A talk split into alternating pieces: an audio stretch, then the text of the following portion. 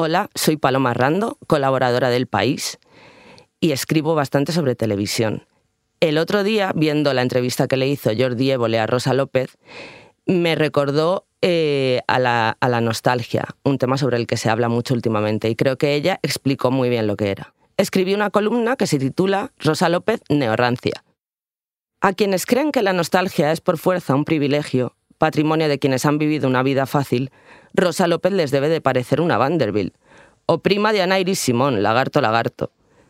Para terminar la entrevista que le hizo, Jordi Évole le pidió que eligiera un lugar al que irse donde hubiera sido feliz y hubiera estado tranquila. Ella recordó cuando su padre compraba casas, las reformaba con ayuda de sus hijos y las vendía. Estas fueron sus palabras. Me iría a la hormigonera, a la montaña de arena, a esas tardes de verano de descanso con la manguera, riéndonos y echándonos agua. Al olor del portal cuando lo fregaba mi madre, si no había limpia cristales con amoníaco.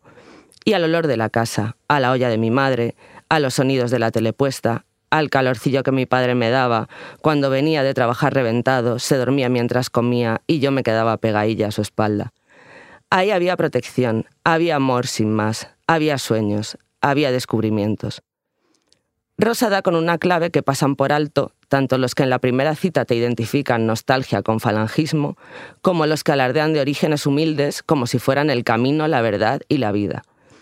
Ahora que tantos sufren la enfermedad de la literalidad, parece necesario explicar que Rosa no añora el hormigón ni el amoníaco. Rosa añora su infancia y su adolescencia, su vida antes de OT. Una infancia y una adolescencia pobres, pero idealizadas. Esto último como las de casi todos, porque responden a esa época en la que uno, a no ser que, yo que sé, le hubiese adoptado Joan Crawford, se siente protegido y con la vida por estrenar. Un regalo que no tiene por qué entender de clases sociales ni de otras segregaciones.